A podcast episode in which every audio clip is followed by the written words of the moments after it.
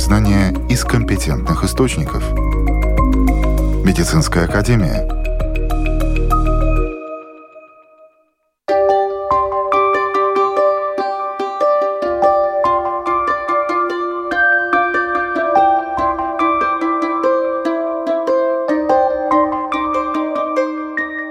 Здравствуйте, с вами Марина Талапина. В эфире программа «Медицинская академия». О вопросах здоровья здесь говорят профессионалы. Сегодня в выпуске. Коронавирус снова активизировался. Как обстоят дела в Латвии? Как подготовиться к диагностическим процедурам сердечной деятельности? Об этих, а также о других темах далее – Глава Всемирной организации здравоохранения Тедрос Аданом Гебриезус призвал Китай предоставить больше информации о происхождении коронавируса. Происхождение COVID-19 до сих пор не ясно, хотя с момента первой вспышки в Ухане прошло 4 года. Об этом пишет Financial Times. ВОЗ также готова отправить в Китай новую исследовательскую группу, если Пекин даст на это свое согласие. Уже известно, что заболеваемость коронавирусом в нашей стране в сентябре по сравнению с летом увеличилась в два раза. Мониторинг сточных вод также выявил новый штамм COVID-19 в шести самоуправлениях Латвии – в Саласпилсе, Екапилсе, Даугавпилсе, Елгове, Талсе и Лимбоже. Новый штамм COVID-19 Эрис, который с лета распространяется в других странах, в частности в Китае и США, пока не подтвержден лабораторно а в нашей стране, но путем мониторинга сточных вод наличие вируса и распространение новых мутаций можно обнаружить гораздо быстрее. Какова ситуация на сегодняшний день с заболеваемостью коронавирусом в Латвии? Об этом в программе «Домская площадь» рассказал директор Департамента рисков инфекционных заболеваний Центра профилактики и контроля заболеваний, эпидемиолог Юрий Перевозчиков. Летние месяцы были очень благополучные. Мы практически забыли об этом заболевании. Ну, скажем, в обществе. Э, эпидемиологи, конечно, продолжали следить за тем, что происходит, но э, заболеваемость была на самом деле очень низкой. И вот э, последнее время, и буквально последние две недели, мы видим небольшой рост. У нас, э, значит, скажем так, если в летние месяцы было 5-10% позитивных образцов от всех тестируемых, то сейчас это увеличилось до 15-30% на прошлой неделе. То есть 30% это достаточно высокий показатель. Это значит то, что э, вирус э, до сих пор является в любое время года достаточно доминирующим по сравнению с другими вирусами, которые вызывают болезни верхних дыхательных путей. У нас э, с летние месяцы в среднем попадало в стационар в неделю 16 пациентов с коронавирусной инфекцией, то за последние две недели, это начало сентября, буквально конец э, последней недели лета и начало сентября, э, в больницы попадало уже 37 и вот на прошлой неделе 41 пациент с ковидной инфекцией. А не все, не все больные, которые попадают в больницу, у них э, не у всех основной диагноз ковид. А вот именно с основным диагнозом в летние месяцы было в среднем 14 пациентов в неделю, кто лечился, э, ну, причина попадания в больницу была именно за э, болезнь ковид. А вот на прошлой неделе, это э, буквально вот последние две недели, ситуация в этом плане тоже ухудшилась буквально в два раза. Этих больных было 28 и 26. Ну, вот видим, что э, последняя неделя не показала да, э, будущего до, э, роста, то есть э, осталось на уровне э, первой недели сентября. Больные, которые попадают в тяжелое состояние, практически без изменений. И летом, и сейчас на последние две недели это примерно один-два э, пациента с тяжелой клинической картиной. Смертельные случаи, к сожалению, у нас продолжаются. Э, всего лишь за год было 4 недели, я посмотрел 4 недели в этом году, когда не сообщили ни об одном случае смерти у больного ковидом. Э, но в целом, так в среднем за лето и вот за последние недели мы можем сказать, что это примерно один человек э, в неделю, к сожалению, умирал, заболев ковидом. Дальше мы следим за тем, что происходит. Конечно, тестирование сейчас очень ограничено, и эти тесты производятся в основном в больницах, поэтому они в основном показывают ситуацию, то, что происходит в больницах. Мы видим, что это пациенты пожилого возраста, Э, ковидные пациенты в основном они доминируют, и это закономерно. Э, мы следим, э, чтобы, посмотреть, чтобы видеть, что происходит в обществе в целом, учитываем результаты мониторинга сточных вод. Чем больше людей болеет ковидом, тем больше вируса будет находиться, тем больше вирус, концентрация вируса в сточных водах. И э, именно вот последние действительно 2-3 недели мы наблюдаем небольшой рост э, концентрации вируса, что опять-таки свидетельствует о том, что э, люди стали чаще болеть э, в последние недели ковидной, э, ковидной инфекцией. Но подобная ситуация также и в других европейских странах практически все страны отметили конец лета и начало осени с небольшим ростом, но этот рост не до...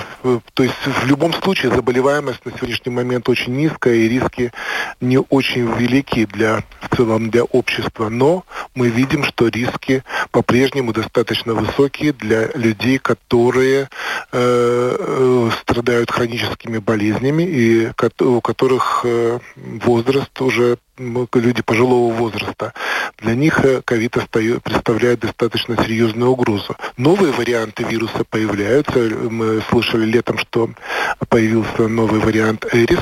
Это как бы наследник предыдущего, который вызвал предыдущую весеннюю вспышку э, в Латвии и в других странах. И вот этот вирус э, достиг Латвии. Сейчас данные мониторинга сточных вод показывают, что в многих городах рис достаточно существенно растет. Но э, нигде нет данных о том, что и в других странах, и в Латвии, что э, новые мутации, которые появились за это лето, э, вызывают более серьезное заболевание. Заболевание остается клинически на том же уровне, но, как я уже сказал, для общества в целом оно не, не настолько опасно, как опасно для людей, которые э, обладают недостаточным иммунным ответом на возбудители инфекционных заболеваний. Это стандартные возрастные группы 65 лет и старше, и люди с хроническими заболеваниями. Для них этот риск остается высокий, и, в общем-то, как мы видим, они в основном и попадают в больницы, когда заболевают. Э, факторы, которые, что мы можем сказать о прогнозе? Прогноз, э, либо у нас будет продолжаться небольшой рост э, заболеваемости в ближайший месяц, по крайней мере, либо ситуация останется примерно такая, как сейчас, но учитываем следующие факторы, что может повлиять на дальнейший рост ковида в стране. Это первый, в первую очередь это сезона, сезонные факторы, мы проводим больше времени в помещениях, дети Э, сейчас посещают коллективы, мы больше контактируем именно в, помещениях. В общем-то, мероприятия, которые в предыдущие годы проводились э, против ковида, сейчас практически не существуют, и поэтому вирус довольно споко- хорошо распространяется именно осенью. Но не только, не только ковид, но и другие респираторные вирусы. Первая волна обычно, которую мы видим, мы э, совершаем, мы делаем мониторинг того, что происходит в детских учреждениях, мониторинг гриппа показывает, что первая волна вирусных инфекций – это конец октября, ну, вернее, конец сентября, начало октября, и, видимо, так и будет. И, скорее всего, и рост ковида тоже будет наблюдаться. Второй фактор – это наш иммунитет против ковида не постоянный, он не на всю жизнь, он ослабевает, и ослабление происходит в течение шести месяцев или даже года. И мы видим, что в принципе за последние полгода практически э, никто не, не сделал прививок, э, заболеваемость была низкая, это значит, что иммунитет против ковида в целом в обществе снижается. Это дает э, возможность вирусу лучше себя чувствовать и лучше распространяться. Но здесь очень важный момент, что даже предыдущая вакцинация и даже переболевание дает все-таки большую степень защиты для людей против ковида, чем если бы не было никакого э, контакта ни с вирусом, э, ни с антигеном, который содержится в вакцинах. Мы видим третий фактор, который достаточно тоже существенный. Об этом было а часто говорят. И э, мутации вируса, они помогают вирусу выжить. И он ситуация, в принципе, с ним достаточно непрогнозируема, потому что он продолжает мутировать. Те те варианты, которые возникли, они не представляют более, большей опасности по сравнению с тем, что было весной, но по сравнению с другими вариантами омикрона. Но этим летом появился новый вариант вируса, который э, имеет в себе более 30 мутаций. Э, ученые следят, этих случаев не очень много, но эти мутации могут продолжаться, и в любое время это непредсказуемо, что может, быть, что может произойти, поэтому очень нужен, очень важен очень скрупулезный мониторинг, и включая секвенирование вируса, что делается во многих странах, и это очень важно, чтобы не пропустить э, какой-нибудь вариант, который будет представлять на самом деле серьезную угрозу. Говоря о профилактике, мы можем э, в первую очередь э, применять стандартные методы, которые мы используем против заражения вирусными инфекциями. Если человек больной, он должен остаться дома, чтобы не заражать коллег, друзей, знакомых. Э, если ребенок болен, то ему тоже следует оставаться дома. Мы нам следует избегать контакта, если кто-то болен, а не контактировать с этими людьми, иначе мы тоже можем заразиться. Мы должны больше вентилировать э, помещения и стараться больше находиться на открытом воздухе. То есть это такие стандартные мер, меры защиты. Особенное внимание следует этим мерам пред, э, уделять людям, которые, у которых риск тяжелого заболевания достаточно высок. Ну, в общем-то, если много людей собирается в каких-то тесных помещениях, что следует все-таки избегать. И даже те же самые маски для в определенных ситуациях для людей с повышенным риском заболевания и тяжелого заболевания э, были бы не лишними. А второй э, специфический метод защиты это, конечно же, вакцинация.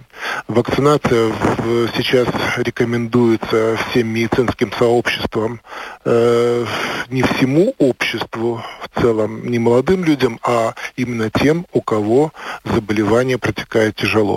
Это пожилые люди, как я сказал, 65 лет и старше, и люди с разными хроническими, хроническими заболеваниями. Это очень пересекается, показания к вакцинации очень пересекаются с показаниями вакцинации против гриппа, поэтому одновременная вакцинация была бы желательна для риска повышенного, повышенной группы риска.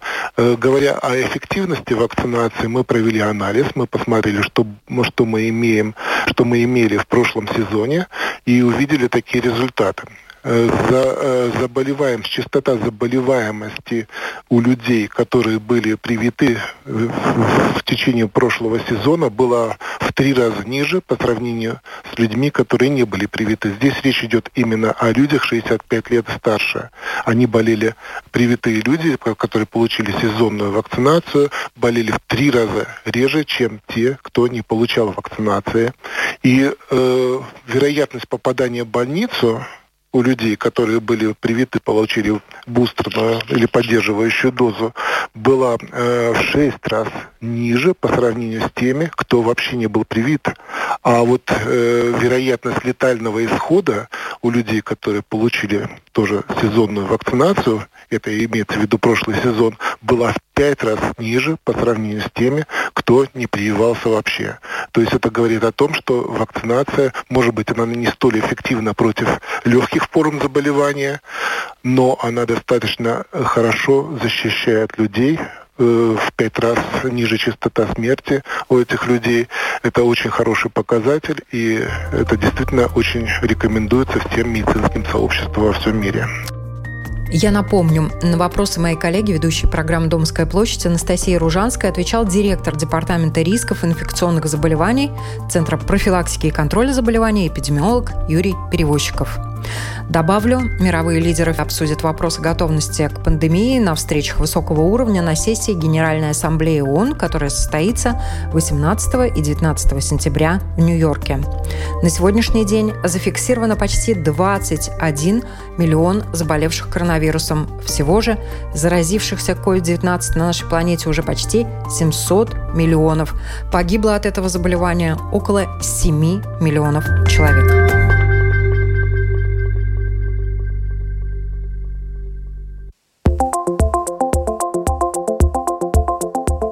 Новости медицины.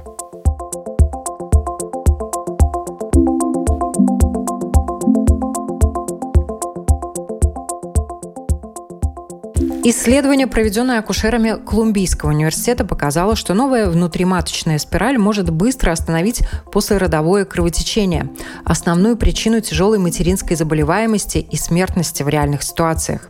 Результаты показывают, что это устройство является важным новым инструментом в лечении послеродовых кровотечений. Исследователи Института биомедицины и здравоохранения Гуанчжоу успешно создали химерные эмбрионы, содержащие комбинацию клеток человека и свиньи. При передаче суррогатным матерям свиньям развивающиеся гуманизированные почки через 28 дней имели нормальную структуру и формирование канальцев. Это первый случай, когда ученым удалось вырастить твердый гуманизированный орган внутри другого вида. Хотя в предыдущих исследованиях использовались аналогичные методы для создания человеческих тканей, таких как кровь или скелетные мышцы у свиней.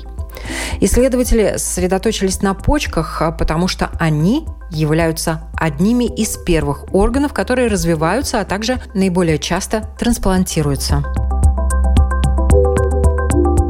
Другое новое исследование показало, что здоровый образ жизни, включающий умеренное употребление алкоголя, здоровое питание, регулярная физическая активность, здоровый сон и частые социальные связи, а также Отказ от курения и слишком большого количества сидячего образа жизни снижает риск депрессии. По данным Всемирной организации здравоохранения, примерно один из 20 взрослых страдает депрессией. И это состояние представляет собой значительное бремя для общественного здравоохранения во всем мире. Нарушенные связи между памятью и цепочками нейронов мозга, регулирующими аппетит, прямо пропорционально индексу массы тела, особенно у пациентов, страдающих расстройствами или перееданием, которые могут привести к ожирению, компульсивному перееданию. И согласно новому исследованию Перельмана при Пенсильванском университете отмечается, что у людей, страдающих ожирением, нарушены связи между дорсолатеральным гиппокампом и латеральным гипоталамусом, что может повлиять на их способность контролировать или регулировать эмоциональные реакции в ожидании вкусной еды или угощений. Кстати, четверть людей сводят на нет пользу здорового питания нездоровыми перекусами, что увеличивает риск инсультов и сердечно-сосудистых заболеваний. Есть виды диагностики, которому важно подготовиться. Например, диагностика тех самых сердечно-сосудистых заболеваний. Подробнее о том, как подготовиться к диагностике и как она проводится, рассказывает координатор дневного стационара «Аура Премиум» Наталья Лейтона мы сталкиваемся, к сожалению, что люди иногда бывают неподготовленные. Да? Это э, холтер мониторирование, эхокардиограмма, велоэргонометрия и простая обыкновенная карди... Э, кардиограмма. Почему говорю, что неподготовленный, я сейчас буду говорить о сильном поле. Мужчины. О мужчинах, да. К сожалению, мужчины как бы бывают разные, и они более такие, которые женщины должны, конечно, за ними там приглядеть, дать там ЦУ, присмотреть, и сделать определенные там вещи. Да. Первым началом то, что когда приходят на эти процедуры, нужно, если мужчина с повышенной волосяного покрова, грудная клетка, да, то желательно, как бы там не было бы, да, нужно сбрить.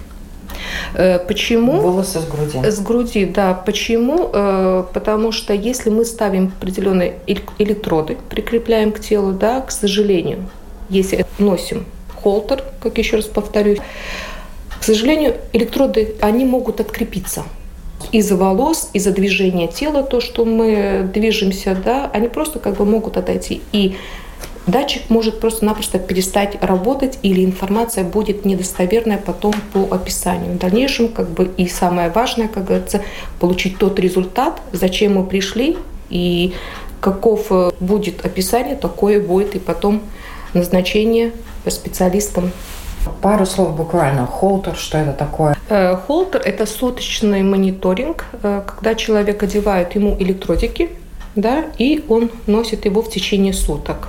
Через сутки снимается, и описание э, холтер-мониторинга обычно бывает в течение 10 рабочих дней, когда пациент приходит и забирает э, свое обследование. Что ему дальше с этим делать? Обычно все зависит от того, кто его послал, да, кто этот процесс ему назначил. если это кардиолог, значит, соответствующим обратно с этим обследованием идем к кардиологу. Если семейный доктор, значит, семейный доктор смотрит описание и э, дальше он делает вывод. Может ли он помочь сам пациенту, да, или все-таки он дальше отправит к кардиологу или к какому-то другому специалисту по прямому назначению, который сможет дальше этому пациенту помочь. Что еще важно к процедурам этим, да, подготовиться, э, значит, конечно, соблюдать гигиену перед э, приходом желательно принять душ, никаким не пользоваться ни лосьонами, ни кремами для тела. Это один из факторов тоже. Не прикрепляются датчики или они отлепляются. Как себя вести? Тоже немаловажно, да, значит, э, соблюдать меры предосторожности в том плане, что не нужно подходить слишком близко к электроприборам, имеется в виду микроволновка, которая учащает импульсы которые тоже начнут пропадать. И при описании доктор видит, что очень много каких-то артефактов. Что такое артефакты? Это просто показывает кардиограмма, которая идет в каком-то неправильном порядке, да, и доктор вообще не понимает, а что с этим делать. Значит, человек как-то вел себя не так, как нужно. Да.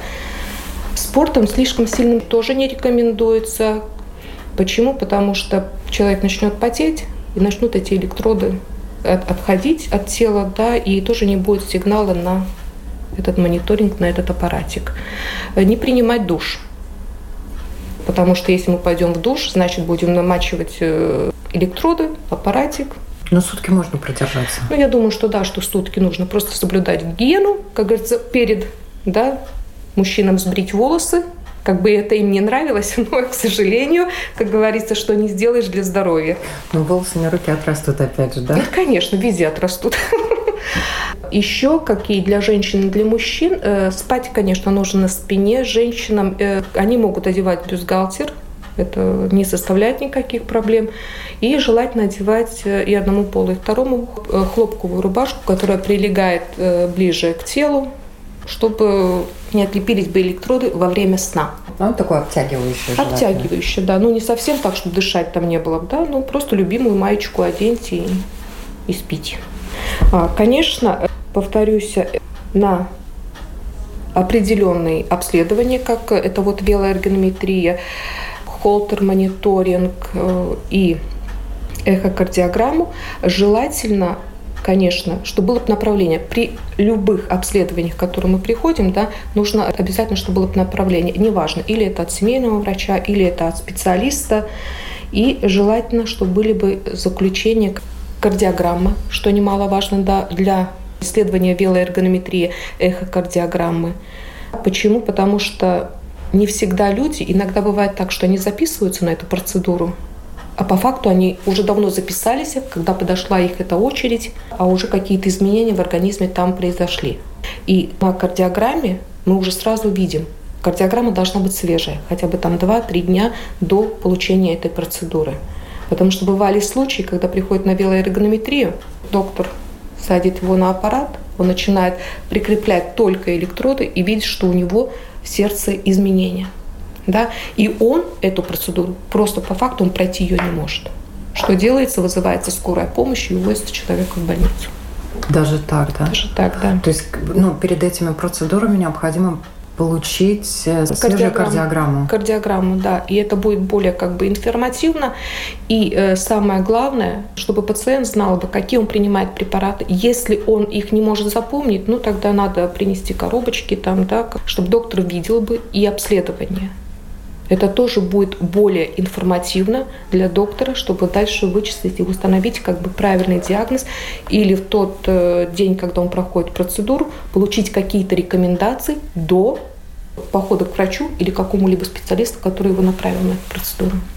То есть, получается, я правильно понимаю, что иногда в некоторых ситуациях могут процедуры диагностики отменить, да? То есть могут быть противопоказания. Э, Какие ну, это могут быть э, Допустим, очень повышенное давление. К сожалению, мужчины, сильный пол, они высокое давление не чувствуют. У них может быть и 180, и 190. Он говорит, я себя нормально чувствую, я себя хорошо, замечательно чувствую. А по факту это не так. Женщинами э, попроще, потому что они более прислушиваются к себе, они чувствуют. А мужчины как бы нет. Повторюсь, женщины все в наших руках, да, мы должны беречь сильный пол. И э, на сегодняшний день, к сожалению, все в руках женщины. Скажем так, может быть, даже наших мужчин на сегодняшний день и осуждать-то в этом-то, может быть, и не нужно. К сожалению, ритм жизни, и так как мы работаем, обязывают, да, работаем мы много, и на свое здоровье, как бы, к сожалению, не хватает времени. Мы приходим в последний момент, когда ну, уже э, процесс лечения это уже совсем исключительно другой, не такой, когда это процесс э, профилактики даже, может быть. Нужно начинать задумываться о профилактике здоровья уже начиная с 45 лет. Сейчас темп жизни очень ускоренный, да, и все заболевания, к сожалению, они становятся молодыми. И тут диагностика, она может как раз помочь выявить?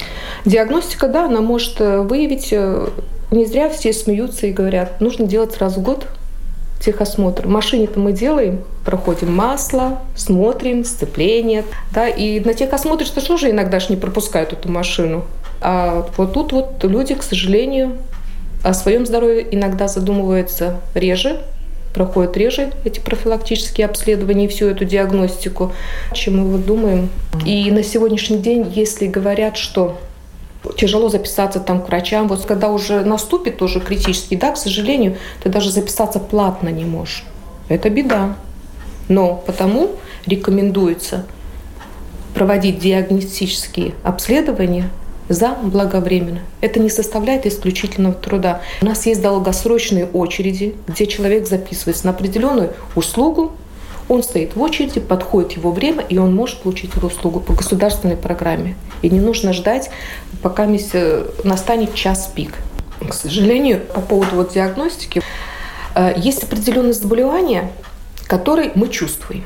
Это давление, это вегетативная дистония, когда у людей там кружится голова, сахарный диабет. Это мы чувствуем. А вот онкология, к сожалению, мы ее не чувствуем. И мы с ней можем прожить до третьей стадии, и когда уже начнется четвертая стадия, когда это уже поздно, и тогда мы уже начинаем чувствовать, это уже идут реальные изменения в организме. И тогда надо уже, там уже даже просто не обсуждается, это уже и операбельная сторона там идет, да, и химиотерапия, и лучевая терапия, и дальнейший процесс восстановления, он намного хуже. И, ну, для кого-то не будем говорить о печальном. Ремиссия невозможна уже. Даже. Да, и потому, конечно, лучше диагностику делать заранее, не бояться, потому что диагностика это не так страшно, как лечение. Есть какие-то нюансы? Человек должен покушать, не должен покушать? А, нет, да. исключительно как бы и специальной подготовки нету. Специальной подготовки нету, кушайте в свое время, как, как обычно. Ну, не, есть, конечно, ну, скажем, такие ограничения. Конечно, не принимать алкоголь. Это курение, и не злоупотреблять чрезмерным употреблением кофе тоже. Потому Вы... что начинает учащаться сердцебиение. Даже вот иногда мужчины говорят, ну вот что такое будет, если я вот выкурю, вот допустим, вот перед этими процедурами. Нет начинает учащаться сердцебиение, особенно перед электрокардиограммой, велоэргонометрией и эхокардиограммой. Люди иногда как записываются, и вот бегом, бегом, бегут, в последний момент они быстренько забегают в кабинет, все, ложится доктор, смотрите меня, да, все, а у него сердце стучит, у него бежит. Кардиограмма – это 5 минут. И что это означает? Ты пока не слег, там это сердце колышется, оно бежит, ты вышел, ты вроде полежал, все, успокоился, ты можешь идти. Неправильно. Перед определенными процедурами велоэргонометрия, эхокардиограмма и простая кардиограмма. Желательно перед кабинетом посидеть 5-10 минут, успокоиться, сосредоточиться, подготовиться к заданным вопросам, то, что будут задавать врачи, всю приготовить э, документацию, все лечение – Заходим в кабинет, спокойно усаживаемся, собираемся мыслями, и только после этого мы получим спокойный, правильный ответ, что немаловажно для врача, для самого же пациента и для дальнейших рекомендаций. Это немаловажно. И еще один нюанс по поводу холтера, по поводу спортивных нагрузок. Если человек активно занимается спортом, то тут э, э, как быть? Вот потому я говорю, что вот один день, допустим, то, что касается эхокардиограммы, если вы пропустите тренировку, Ничего страшного. Конечно, это не значит, что вам поставили аппарат, и вы должны сидеть по стойке смирно. Да, нет. Если вы, допустим, работаете, вот если у вас активный образ жизни, ходьба, проезд на велосипеде, какая-то легкая нагрузка, это не страшно. Не поднимаем штанги, не поднимаем тяжести, которые как бы там могут что-то спровоцировать там, да. А так и холтер-мониторинг тоже, он есть разный. Есть на сутки, на двое, на, на трое суток, да, но это уже в сложнейших ситуациях, когда у людей там аритмия, и эту аритмию очень тяжело уловить в какой-то момент, потому что если она повседневная, как бы каждый день с этим человек живет, это одна история, а если она нестабильная, ну тогда это уже совсем другая история. А вот э, по поводу велоэргонометрии тоже, как подготовиться, тоже особой подготовки, значит, не принимаем алкоголь, кофеины как бы мы не пьем, содержащие энергетики не пьем. Кстати, при всех вот этих вот то, что кардиологических обследований, тоже желательно в день, ну, не попить таких вот серьезных этих препаратов, которые дают в сердце изменения. К велоэргонометрии особой подготовки не нужно, там надо просто одеть свободную удобную одежду, чтобы можно было сидеть и крутить педальки. А кроссовки или в носках? Как это происходит? Э, скажем так, э, лучше одеть, наверное, кроссовки, чтобы не было бы туфли на шпильках, как э, у дам. Нам, бывает, да, какие... приходят? Ну, всякое бывает. Можно в данном случае одевается там такой манжетик на ножку, да, ну можно крутить в носках, но единственное, что неудобно ступням это все это делает. Поэтому да? лучше с собой кроссовки взять. Ну да, потому что ты когда будешь крутить, у тебя начнет в голове крутиться, и ты потом начнет опять сердце бежать, ты думаешь, господи, как же я это все прокручу, поэтому лучше взять эту удобную одежду, штаны и обувь. Напомню, на вопрос Латвийского радио 4 отвечала координатор дневного стационара «Аура Премиум» Наталья Лейтона. Добавлю, среди сердечно-сосудистых заболеваний множество тех, что угрожают не только здоровью, но и жизни. Ишемическая болезнь сердца, инфаркт, инсульт, гипертония, аритмия. Эти болезни весьма распространены. И профилактические осмотры могут помочь выявить болезнь вовремя и предотвратить последствия. С вами была Марина Талапина. Берегите себя. Всего вам доброго.